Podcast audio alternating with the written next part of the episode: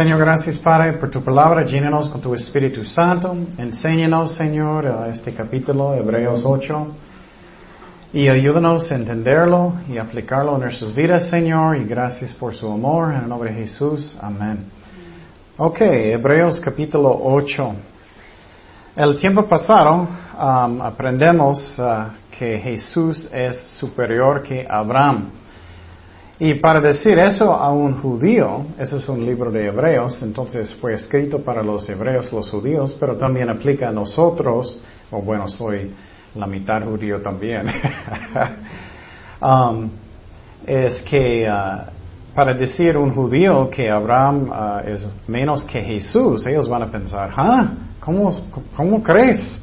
Pero sí, Él es. Y miramos eso el tiempo pasado que Jesús también es superior a los uh, del tribu de Leví, que eran descendientes de Abraham. También miramos en los otros capítulos que Jesús es mejor que los ángeles, que uh, Josué, uh, que los profetas, que sumo sacerdote Aarón el primero, y, pero Jesús es un sumo sacerdote según orden del Melquisedec. Entonces, Él es nuestro sumo sacerdote para la eternidad. Y eso es bien interesante a mí. Él está en el cielo ahora, a la derecha del Padre, en el lugar santísimo, y Él es nuestro sumo sacerdote eternamente. Y esa es la razón, no necesitamos um, sacerdotes hoy en día. Esa es la razón en el Nuevo Testamento Nunca escuches Pablo diciendo que soy un sacerdote. Él no dice eso en la forma que hacen la iglesia uh, católica aquí, que necesitas confesar sus pecados a un sacerdote. Eso no pasa. Y entonces ya solamente hay un sacerdocio de Jesucristo de, uh, según uh, orden del Melquisedec. Y vamos a empezar en Hebreos 8.1. Dice, ahora bien, el punto principal de lo que venimos diciendo es que tenemos tal sumo sacerdote, Jesús, en el cielo, el cual se sentó a la diestra del trono de la majestad en los cielos, ministro del santuario y de aquel verdadero tabernáculo que levantó el Señor y no el hombre. Porque todo sumo sacerdote está constituido para presentar ofrendas y sacrificios, por lo cual es necesario que también éste tenga algo que ofrecer. Así que si estuviese sobre la tierra, ni siquiera sería sacerdote. Jesús uh, no es un sacerdote aquí ya, no. Él está en el cielo, a la diestra del Padre. Habiendo aún sacerdotes que, que presentan las ofrendas según la ley. Entonces, ¿qué significa todo eso? Él está diciendo que el punto principal es que Jesús es nuestro sumo sacerdote en el cielo según la orden del Melquisedec. Y eso es muy importante que entendemos. Eso es como la Iglesia Católica um, está muy equivocado, porque ellos todavía dicen que necesitas confesar sus pecados un sacerdote aquí, en un cuartito chiquito. Pero ya no, y eso nunca la verdad estaba en la Biblia ni en el Antiguo Testamento. Pero aún más, hoy en día tenemos un sacerdote en el cielo, Jesucristo, que Él está orando por nosotros, que Él está intercediendo por nosotros. Él está sentado a la diestra del Padre en el cielo. Es algo que es hermoso. Y cuando Jesucristo murió en la cruz, antes que Él murió, Él dijo que está que cumplido. Él terminó nuestra salvación en la cruz. Él pagó todo con su sangre. Y esa es la razón, solamente necesitamos recibirlo por fe, la salvación, no por obras. Y a mí, eh, es personas son muy confundidos, los problemas con orgullo, cuando ellos dicen, ah, yo puedo añadir buenas obras de lo que Jesús hizo en la cruz. No puedes añadir nada con eso. Él hizo todo. Somos salvados por fe, no por obras. Él terminó nuestra salvación en la cruz. Y me encanta que Él está a la diestra del Padre pensando en mí. Tenemos que confiar en eso. Otra vez, Él es infinito. Él no está más con mi vecino, con yo. Él no tiene favoritos. Él no necesita decir, ok, Ken, voy a estar contigo en 15 minutos, voy a terminar con otra persona. no, Él siempre está conmigo. Él quiere estar conmigo. Y ahora Él está en el cielo. Obviamente Él está en cada lugar también. Él es Dios. Pero Él está a la diestra del Padre orando por mí personalmente, por mis hijos por mi trabajo, para que yo voy a caminar bien con Dios. Y un ejemplo que me encanta mucho en la Biblia es cuando un discípulo se llama Esteban, él estaba predicando a los judíos, muchos de los incrédulos.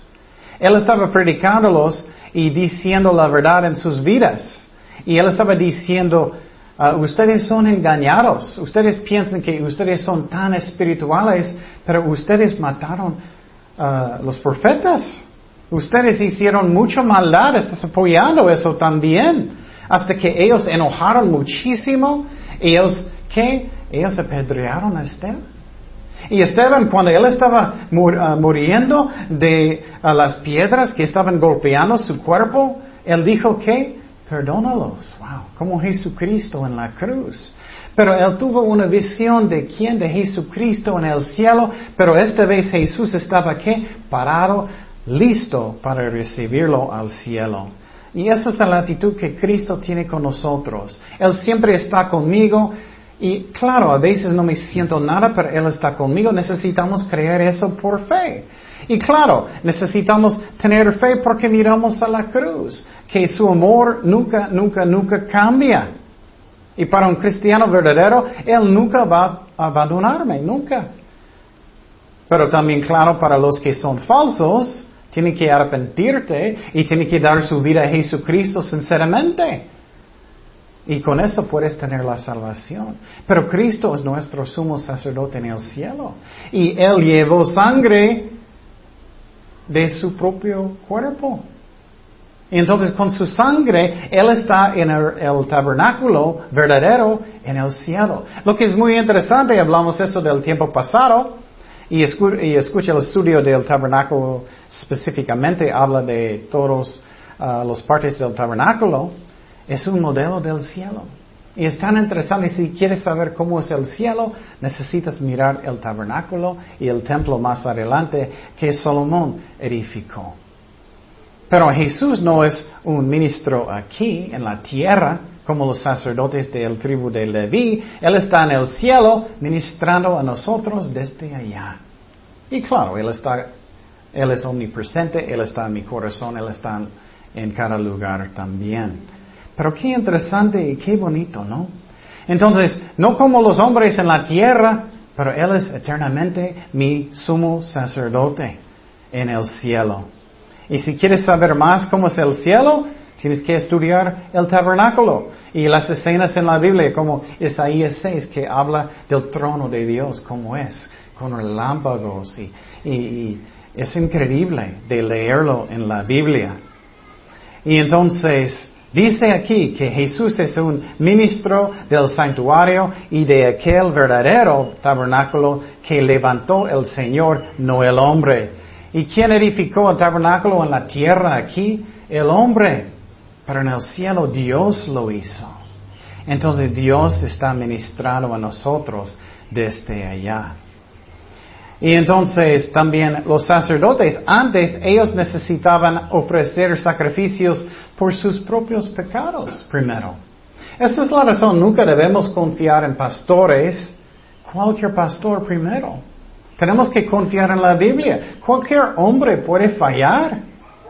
Tenemos que leer. ¿Dónde está esa doctrina en la Biblia?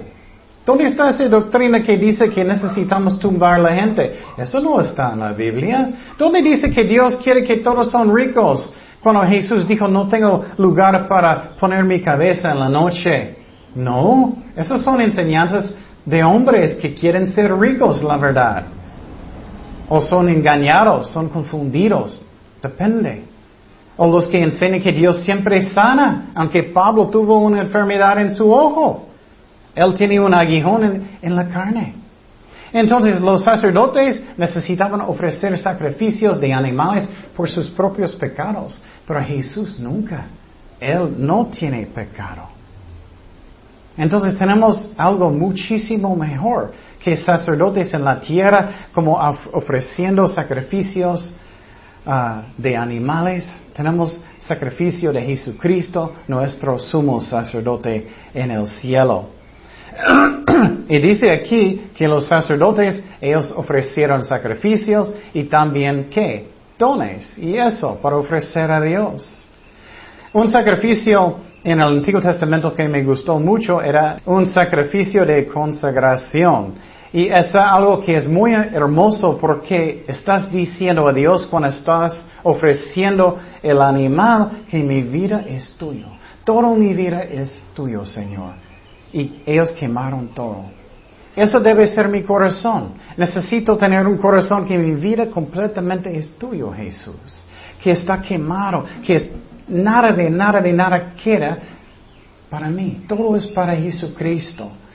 Y eso me encanta. Es una ofrenda que es más como regalando, dando toda su vida a Jesucristo. Es algo que es hermoso. Y Cristo hizo lo mismo. Él dio su vida para quién? Para sus amigos. Para sus amigos. Y Él hizo eso por ti y por mí. Necesito tener una actitud que todo es de Cristo. Mi familia, mis cosas, mi trabajo, todo lo que tengo es de Él. Ese es un sacrificio que es hermoso que Dios quiere y Él merece. Pero Jesús, el mejor sacrificio, su propio sangre, su propio cuerpo. Pero Dios dijo otra cosa muy hermosa también. Él dijo que ustedes son malos y ustedes le gustan dar um, uh, cosas a sus hijos. ¿Cuánto más voy a dar el Espíritu Santo para los que piden? Necesitamos orar mucho cada día. Señor, lléname con tu Espíritu Santo, porque no tenemos fuerzas. ¿Cuántos quieren más fuerza, más gozo? Eso es una de las maneras. Ora y recibe, tienes que recibir por fe el Espíritu Santo. Lléname con tu Espíritu Santo. Pero también Jesús dijo que ustedes son malos y quieres dar buenas cosas a sus hijos. Y él dijo, tú no vas a dar su hijo si, si tu hijo va a pedir, ah, quiero un, pedazo de pan, por favor, y aquí está una piedra. ¿Puedes morder eso? no, Dios no es así. Y si su hijo va a decir, ah, quiero pescado, aquí está una, una víbora. No. Dios quiere bendecirnos. Él quiere darnos cosas. Él quiere bendecir sus hijos. Pero tenemos que tener fe. A veces Dios nos da pruebas y problemas para que vamos a crecer en la fe y para que vamos a confiar más en Él. Porque su fe, esa es la razón que la, Biblia dice que su fe es más preciosa que oro. ¿Qué es? Y yo recuerdo que ustedes me conocen, me gusta analizar mucho. Yo estaba pensando, ¿por qué fe es tan importante? ¿Por qué fe es tan importante? No entiendo. Yo estaba pensando y orando hace mucho. Y una manera para ayudarte a pensar en eso es personas que no tienen fe. ¿Qué pasa con personas que no tienen fe? Primeramente no son salvados, pero personas que son cristianos que no tienen mucha fe, ¿qué pasa con ellos? Siempre están muy preocupados, ¿no? Siempre tienen mucho estrés, no tienen mucho gozo. Siempre están pensando qué hago, qué hago, qué hago como locos.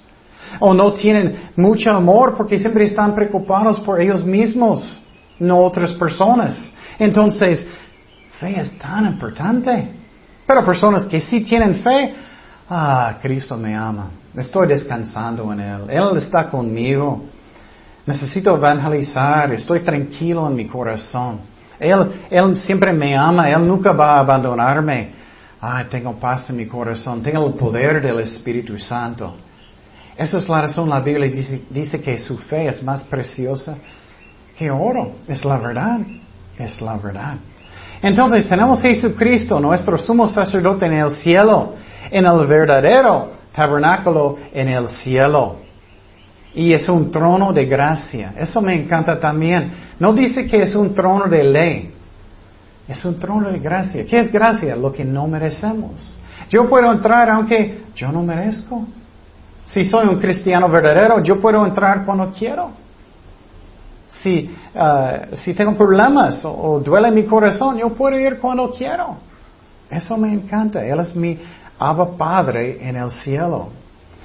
Versículo 5 dice, los cuales sirven a los que es figura y sombra de las cosas celestiales. Entonces el tabernáculo no era algo que era real, era temporario. Y también los sacrificios eran temporarios.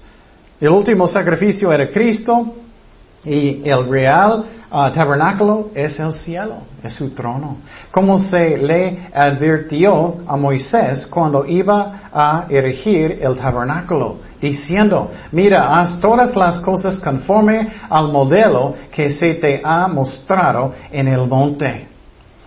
Entonces, eso a mí es muy importante para nosotros también, que estamos representando a Dios como Él merece. Esa es la razón, la Biblia dice que hay más juicio para los que enseñan la Biblia, porque estamos representando a Dios. Y cada, uno de nosotros estamos representando a Dios en una forma si eres un cristiano verdadero. ¿Qué es la razón? Personas miran a su vida. O si estás enseñando o predicando, si enseñas falsa doctrina, estás representando a Dios. Eso a mí es la razón, es tan horrible, tanta falsa doctrina hoy en día. Y Dios, por ejemplo, Él no siempre está en los cielos listo para pegarte. Eso no es como Él es. Y claro, a veces Él va a darnos una nalgada, o a veces Él va a dejarnos hacer cosas para que aprendamos. Pero el Dios, Dios no es un enojón en el cielo. La Biblia enseña que Él es paciente, que Él es amor.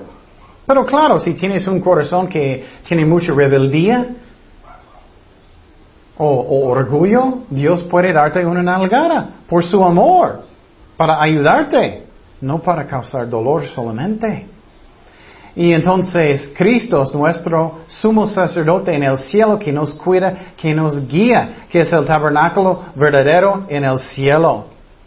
Y cosas que estaban aquí en la tierra, el tabernáculo solamente son copias. Entonces esa es la razón. Dios dijo a Moisés, tienes que hacerlo y regirlo exactamente como dije. Por eso imaginar eso que Dios va a darte planes para edificar, uh, uh, tengo que hacerlo exacto. Pues tenemos que hacer eso también como Dios quiere que vamos a representarlo enseñando la Biblia. Pero hoy en día muchos enseñan la Biblia solamente lo que ellos quieren decir. Cosas que no dicen la Biblia nada. Solamente lo que viene de su, su corazón o su mente. Oh, y es horrible. A mí eso está mal. Entonces, en el, cielo, en el lugar santísimo, Dios está allá, Cristo está allá, con los ángeles. Y entonces cuando estás estudiando los libros, Levítico y esos, los sacrificios, estás aprendiendo de Jesucristo, aprendiendo del cielo. Y muchos dicen, no debemos estudiar el Antiguo Testamento. No es cierto. No vas a entender bien el Nuevo Testamento si no vas a estudiar el Antiguo Testamento. Las cosas en el Antiguo Testamento solamente nos mostraron que necesitamos a Jesucristo. Eran sombras de Jesucristo. Todos estaban mostrándonos a Jesucristo. Un ejemplo de eso, muchas personas quieren regresar a la ley de Moisés. No debemos hacer eso. Jesús repitió nueve de los diez mandamientos, pero el día sábado no, Él no repitió eso. él es nuestro descanso hoy en día. Y tenemos que entender que, que la ley nunca era para hacernos santos, solamente mostrándonos que necesitamos Cristo, el Mesías. Era, no era real, el real está en el cielo. Un ejemplo sencillo. ¿Qué va a pasar si tienes una foto de su esposa, su esposo, estás besándolo? es, personas van a pensar que estás loco, estás loca. Es lo mismo con Jesucristo. Cuando miras el tabernáculo, cuando miras los sacerdotes, eso era temporario, no es real. Lo real está en el cielo, es Jesucristo. Seguimos en versículo 6. Dice, pero ahora tanto mejor ministerio es el suyo, cuanto es mediador de un mejor pacto, establecido sobre mejores promesas. Eso es tan importante. Jesús está haciendo un mejor ministerio en el cielo que el Antiguo Testamento. Hay un antiguo pacto, hay un nuevo pacto. Y Jesús es mejor que los levitas y el tribu de Leví, los sacerdotes en el Antiguo Testamento. Otra vez su sangre era mejor que animales, obviamente. Su sacrificio era una vez. No muchas veces, como dicen en la iglesia católica, que ellos están en una forma sacrificando a Jesús otra vez. No, era una sola vez. También era mejor el nuevo pacto porque es eterno. El antiguo pacto que Dios hizo con Moisés, con los judíos, quiero decir, no era eterno. Pero el nuevo pacto sí es eterno. También el antiguo pacto con, uh, sangre de animales nunca quitó pecados. Nunca. Piénsalo. ¿Por qué un animal puede quitar mis pecados? No. Tiene que ser el sangre de Dios, sangre de Jesucristo. Eso quitó mis pecados, no de animales. Esos solamente cubrieron mis pecados temporariamente hasta que Cristo murió en la cruz. Y ahora tenemos un solo mediador entre Dios y los hombres, y no es María, no son los santos, es Jesucristo. Y tenemos que entender que Él me ama y estamos bajo del nuevo pacto, no antiguo pacto. Y para saber poquito de la historia del antiguo pacto, era más o menos 1400 años antes que Cristo nació. Dios dio la ley a Moisés y Dios dijo, tienes que circuncidar todos sus hijos. Y él hizo un pacto y él también dijo, necesitas guardar el sábado. Pero era entre los judíos y Dios, no los gentiles. Eso es muy importante. Hoy en día muchos quieren decir que no, todavía estamos bajo de eso. No es cierto. Y el antiguo pacto era más débil porque los judíos necesitaban cuidarlo bien, guardarlo bien. Pero ellos se equivocaron muchas veces. Ellos no eran fieles, rebeldes muchas veces. Y entonces ellos quebraron este pacto antiguo. Tenemos que entender eso. ¿Qué dice en Éxodo 19, uh, 5? Um, Ahora pues, si diereis oído a mi voz y guardaréis mi pacto, vosotros seréis mi especial tesoro sobre todos los pueblos, porque mía es toda la tierra. Entonces Dios dijo, si guardas mi pacto, si lo guardas, pero lo triste es que ellos no guardaron bien. Pero muchos son muy críticos de los judíos, pero necesitamos mirar a nosotros mismos. ¿Nosotros estamos siempre andando bien? Creo que no. Necesitamos juzgar a nosotros mismos, no un hijo de otro ah, papá. Y entonces, ¿qué servía la ley? La ley no era para hacerme justo, solamente para mostrarme que necesito un Salvador. Por ejemplo, la ley dice que no debes mentir. ¿Cuántas personas mienten? No deben, pero ¿cuántos? La Biblia dice que siempre necesitamos dar honor a nuestros papás. ¿Cuántos hacen eso perfectamente bien? Uh, no, necesito un Salvador. O la Biblia también dice, nunca debemos codiciar cosas que Dios no quiere. Oh, oh, uh, soy culpable. Entonces la ley no me hace santo, me muestra que soy un pecador, que necesito a Jesucristo, necesito un Salvador. Entonces el antiguo pacto no podía serme santo, no podía ser eterno, porque no podía salvarme. La ley no puede salvar, solamente prevenir poquito pecado y mostrarme que, que necesito un salvador. Entonces el nuevo pacto no está basado en como fiel que soy yo, como el antiguo pacto. El nuevo pacto está basado en qué? En la fidelidad de Cristo. Ah, qué bueno. Ya no tengo esa carga. Cristo hizo todo en la cruz. Yo no. Cristo murió en la cruz, resucitó de los muertos. Yo no. Cristo me dio perdón. Yo no. Cristo me dio su justicia. Yo no. Entonces, el nuevo pacto es para eternidad, gracias a Dios. Si no es así, hoy en un momento voy a perderlo, pero no, es en la fidelidad de Cristo. Eso me encanta. Esa es la razón, son buenas nuevas, porque Él hizo todo por mí. Pero tú dices, ok, entonces, ¿qué es mi parte? Solamente creer y qué? Rendir su vida, rendir su corazón completamente a Dios y Él va a salvarte. Eso es lo que necesito hacer. Él me salva. Y después que soy un cristiano, después de nacer de nuevo, Estoy aprendiendo cómo caminar con Dios. Él está moldeándome en la imagen de Jesucristo. Pero qué mejor pacto, el nuevo pacto, porque está, está basado en la fidelidad de Dios, no de hombres.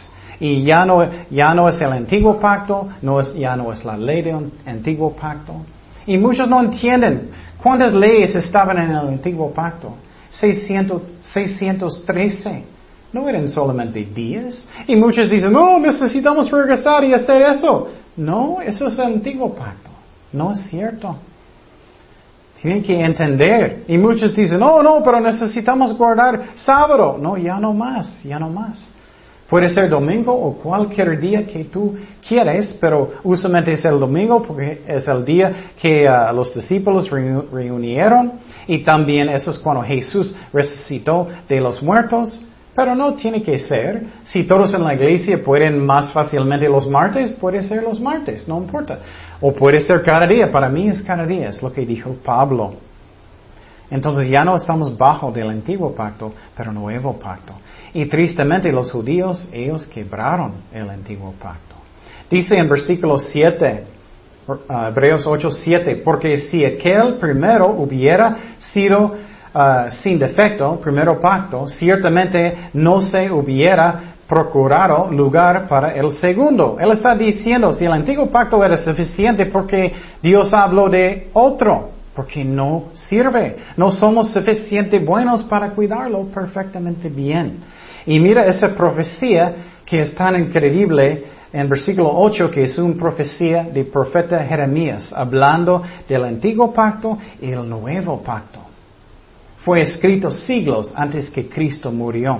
Dice en Hebreos 8:8, porque reprendiéndolos, dice, he aquí viven días, dice el Señor, en que estableciere con la casa de Israel y la casa de Judá un qué nuevo pacto. Wow. Ellos estaban viviendo en los tiempos del antiguo pacto, pero Dios está diciendo, voy a hacer uno nuevo. Pero muchos están pensando, todavía estamos bajo del antiguo. No, ya no estamos bajo de eso. Y quiero decir algo que es muy importante. Dice que este pacto, antiguo pacto, era con quién? Los judíos. Pero también el nuevo pacto es con quién? Los judíos otra vez. Muchas veces personas dicen, no, Dios terminó con los judíos. No es cierto. Muchos dicen que, no, ya solamente son los gentiles, ¿no? Jesús era judío, todos los apóstoles eran judíos y toda la iglesia en el principio todos eran judíos. Y Dios todavía salvan judíos hoy en día. Pero quiero decir claramente, los judíos no son mejores que gentiles y gentiles no son mejores que los judíos. Todos somos pecadores. Dios escogió los judíos para ser un ejemplo para todo el mundo. Y tristemente ellos no eran muy buenos, la mayoría. Algunos sí, como Daniel, como Abraham, muchos. Pero muchos, la mayoría, no. Y entonces, pero necesitamos, necesitamos mirar cómo soy yo también. ¿Cómo soy yo? Muchos tienen un corazón juzgando a los judíos constantemente. Oh, ¿Estás mirando en el espejo o no? Un ejemplo que me gusta mucho es, tú no vas a disciplinar a un hijo de, de uh, otra persona, ¿no? Usualmente no. Ellos van a enojar, porque estás castigando a mi hijo, es mi hijo. Es lo mismo con los judíos. Ellos son el pueblo de Dios, eso sí es cierto, todavía. Todavía hoy en día ellos son el pueblo de Dios. Pero los que van al cielo tienen que aceptar a Jesucristo. Si ellos no aceptan a Jesucristo, ellos van al infierno igual como los gentiles que no aceptan a Jesucristo. Eso es muy importante. Pero hay muchas falsas doctrinas que dicen que ya la iglesia está en el lugar de Israel y no es cierto. Es falsa doctrina. Dios todavía está tratando con ellos. Ahora Él está reuniendo los judíos en Israel otra vez, preparando el mundo para el juicio. Mira lo que dijo Pablo. Él era judío. Romanos 11.1. Dice, digo pues, ha desechado Dios a su pueblo en ninguna manera. ¿Cómo puede ser más clarito? Porque también yo soy israelita de la descendencia de Abraham, de la tribu de Benjamín. Y la verdad soy judío yo también, aunque no soy nadie comparando con Pablo. Entonces, ¿qué miramos aquí? Dios no terminó con los judíos. El pacto está con los judíos y Dios. ¿Ok? Entonces, ¿cómo, ah, ah, ¿cómo los gentiles son salvados? Eso es algo de teología. Dios está injertando a los gentiles ah, en el raíz que son los judíos. Y entonces, ¿qué dice en Romanos 11, 19? Pues las ramas, dirás, fueran desgajadas para que yo fuese injertado. Entonces está diciendo, Dios está injertando los gentiles donde estaban los judíos que salieron, porque ellos no creyeron. No todos, pero muchos. Bien por su incredulidad fueran desgajadas. Pero tú, por la fe, estás en pie. No te ensoberbezcas, sino... Muchos están como burlando, diciendo malas cosas de los judíos. No, tenemos que tener temor de Dios. Gracias a Dios que soy salvado. Yo no merezco nada. Porque si Dios no perdonó a las ramas naturales, los judíos, a ti tampoco te perdonará. Es algo que es fuerte. Tenemos que tener una actitud humilde. Gracias, Señor. Entonces Dios todavía está tratando con los judíos. Y debemos bendecirlos. Debemos bendecir los judíos. No porque ellos merecen, pero porque ellos son el pueblo de Dios.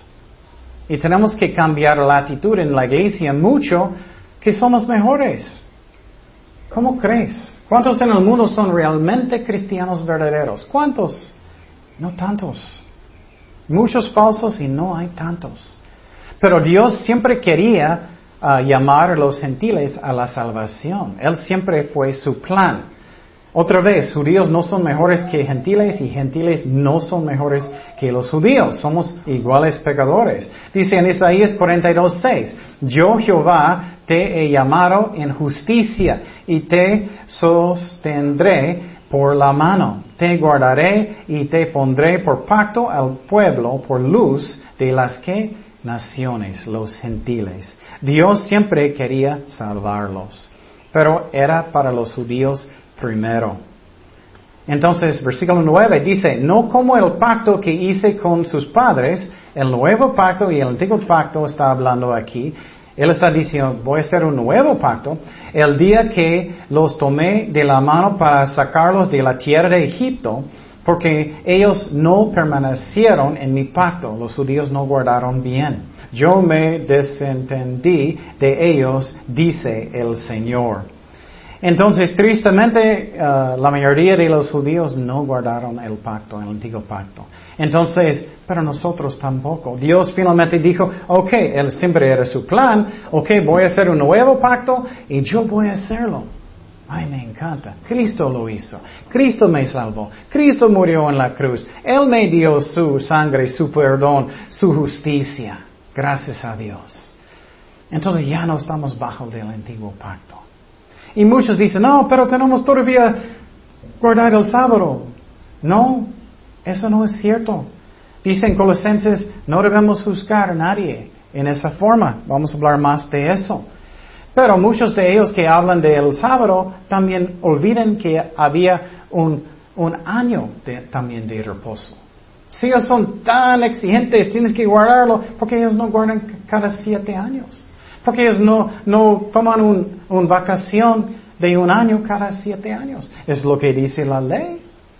Entonces no es lógico lo que ellos y no es bíblico enseñan. Seguimos en versículo 10 en esta profecía de Dios, de Jeremías. Por lo cual, este es el pacto que haré con la casa de Israel. Mira, otra vez con los judíos. Después de aquellos días, dice el Señor, pondré mis leyes en la mente de ellos y sobre su corazón las escribiré. Y seré a ellos por Dios y ellos me serán a mí por pueblo. Entonces, ya no son los diez mandamientos, ya no, ya no es en piedra, es en donde, en mi corazón. En el nuevo pacto es algo que es más alto. No solamente es ley, no solamente no voy a, robar, voy a dar. No solamente no voy a cometer adulterio, voy a orar por otras personas. Es amor. Y entonces el tabernáculo y la ley eran sombras y substancia es Jesucristo. Él es mi reposo hoy en día. Dice directamente en Colosenses 2.16, por tanto, nadie os juzgue en comida o en bebida. Wow, entonces no pueden juzgarme y, hablarme de, de uh, carnitas o lo que sea. O en cuanto a días de fiesta, Pascua y eso, luna nueva o días de reposo, sábado. Todo lo cual es sombra de lo que ha de venir, pero el cuerpo es de Cristo. Entonces, eso es la verdad. Estamos bajo el nuevo pacto. Y algo muy importante que tenemos que entender, si vas a leer el Nuevo Testamento, Dios tiene muchas advertencias a las personas que van al infierno. Nunca dice las personas que no guardan el sábado. Nunca dice eso. Nunca dice los que comen puerco van al infierno. Nunca. Ya no estamos bajo de este pacto, pero muchos quieren todavía decir que sí y no es cierto. Dice en 1 uh, Corintios 6, 9, no sabéis que los injustos no heredarán el reino de Dios. No heréis ni los fornicarios, ni los idólatras, ni los adulterios, ni los afeminados, ni los se echen con varones homosexuales, ni los ladrones, ni, los ávaros, ni los borrachos, los que toman, ni los maldicientes, ni los estafadores heredarán el reino de Dios. No dice que los que no guardan el día de reposo. No dice los que comen uh, tocino. No dice eso. Cristo dice que de dónde vienen cosas que son Ah, de pecado del corazón, no de tu, estómago.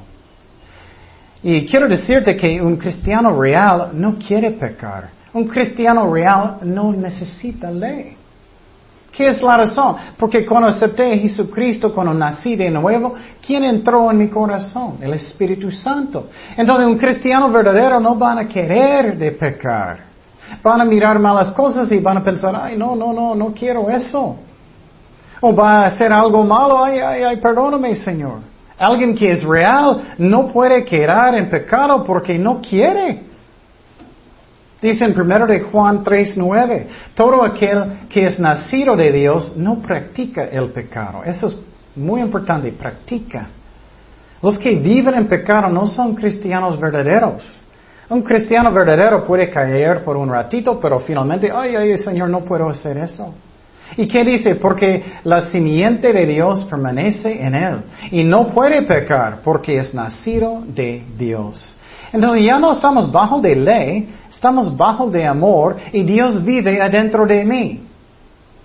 Y otra parte de eso, si estoy caminando con Dios, si no estoy en la carne, las cosas que tengo en mi corazón, muchas veces, si no estás en la carne, es Dios. Y por ejemplo, yo tengo un, deseo mucho de tocar el piano en la iglesia, alguien puede decir. Si estás en la carne, oh, quiero ser famoso y quiero estar enfrente, oh, eso no es Dios, no es Dios. Pero si andas en el Espíritu, estás orando, estás arrepentido, eso es de Dios. Él pone su ley en su corazón. Ya no son leyes externas, pero son del corazón, del conciencia. Y claro, el diablo puede engañarnos, tenemos que tener cuidado. ¿Dónde dice eso en la Biblia? Lo que sea. Pero eso es como Dios maneja hoy en día. No es tanto la ley escrito como la ley de Moisés, pero es la ley de amor en mi corazón. Y claro, necesitamos leer la Biblia. ¿Dónde dice eso en la Biblia? Y leerlo. La Biblia dice eso. Pero eso es una de las maneras de saber qué es la voluntad de Dios. Por otro ejemplo, tengo muchos deseos de enseñar la Biblia. Si no estás en la, carne, es Dios que pone eso en su corazón. Versículo 11 dice, y ninguno enseñará a su prójimo, ni ninguno a su hermano, diciendo, conoce al Señor, porque todos me conocerán, desde el menor hasta mayor de ellos. Entonces está diciendo aquí que ese nuevo pacto va a seguir hasta el milenio. Y en el milenio, ¿qué va a pasar en estos días? Todos van a conocer al Señor y obedecer al Señor. Y los que no quieren, Dios va instantáneamente castigarlos. Versículo 12, ¿qué dice? porque seré propicio a sus injusticias y nunca más me acordaré de sus pecados y de sus iniquidades. Entonces Dios está diciendo, ah, nunca más que ya eres un cristiano verdadero, ya no más vas a ser juzgado por sus pecados. Tenemos que creer eso. Muchas personas que son cristianos, ellos todavía tienen miedo del juicio, tienen miedo que Dios va a juzgarme para este pecado y eso, eso. No, Dios nunca, nunca, nunca, nunca, nunca va a juzgarnos por nuestros pecados si eres un cristiano verdadero. Pero Él sí va a juzgarnos por nuestras obras, eso sí. Y eso significa si Dios va a darnos una recompensa o no. Pero para incrédulos o cristianos falsos, Dios sí va a juzgar un día. Él va a juzgar con la Biblia lo que tú hiciste en tu vida en el gran trono blanco. Y entonces, pero nuevo pacto, gracias a Dios, Dios me perdonó completamente. Dios me dio su justicia. Ya no, es sangre de, uh, de animales. Ya no es sacerdotes en esa tierra. Es Cristo en el cielo. Versículo 13 dice, al decir nuevo pacto, ha dado por viejo al primero. Y lo que se da por viejo se envejece, está próximo a desaparecer. Entonces, eso es muy interesante. Está hablando directamente del antiguo pacto que está desapareciendo. Y seis años después que este libro fue escrito, el templo fue destruido por los romanos. Entonces el nuevo pacto tiene mejores promesas mejor ministerio de Jesucristo que nunca va a morir. Es mi sumo sacerdote en el cielo según orden del Melquisedec. Y el antiguo pacto ya no, ya no más. Y tú dices, pero los diez mandamientos, Cristo repitió nueve de los diez mandamientos. Pero quiero decir otra vez que estamos bajo de algo más alto, amor. Es pecado si no estás mostrando amor. Muchas personas están fijando tanto, oh, nunca cometí adulterio. Pero ellos nunca muestran amor. Nunca hacen nada que es más para otras personas que ellos mismos. Eso también es pecado. Es un engaño. Estamos bajo de amor. Quiero servir a Cristo porque lo amo. No para ganar mi salvación. Mi salvación es por medio de la fe, no por obras. Pero quiero servir a Dios porque lo amo. Es algo que es hermoso. Somos bajo de gracia, no de ley. Entonces el tabernáculo es un modelo del cielo. Cristo está en el cielo. Él es nuestro mediador. Él es el único mediador entre hombres y Dios. Y el trono verdadero, está en el cielo. Y Él selló este nuevo pacto con su sangre. Y está basado en la fidelidad de Cristo, no yo, gracias a Dios. Solamente necesito creer y arrepentir.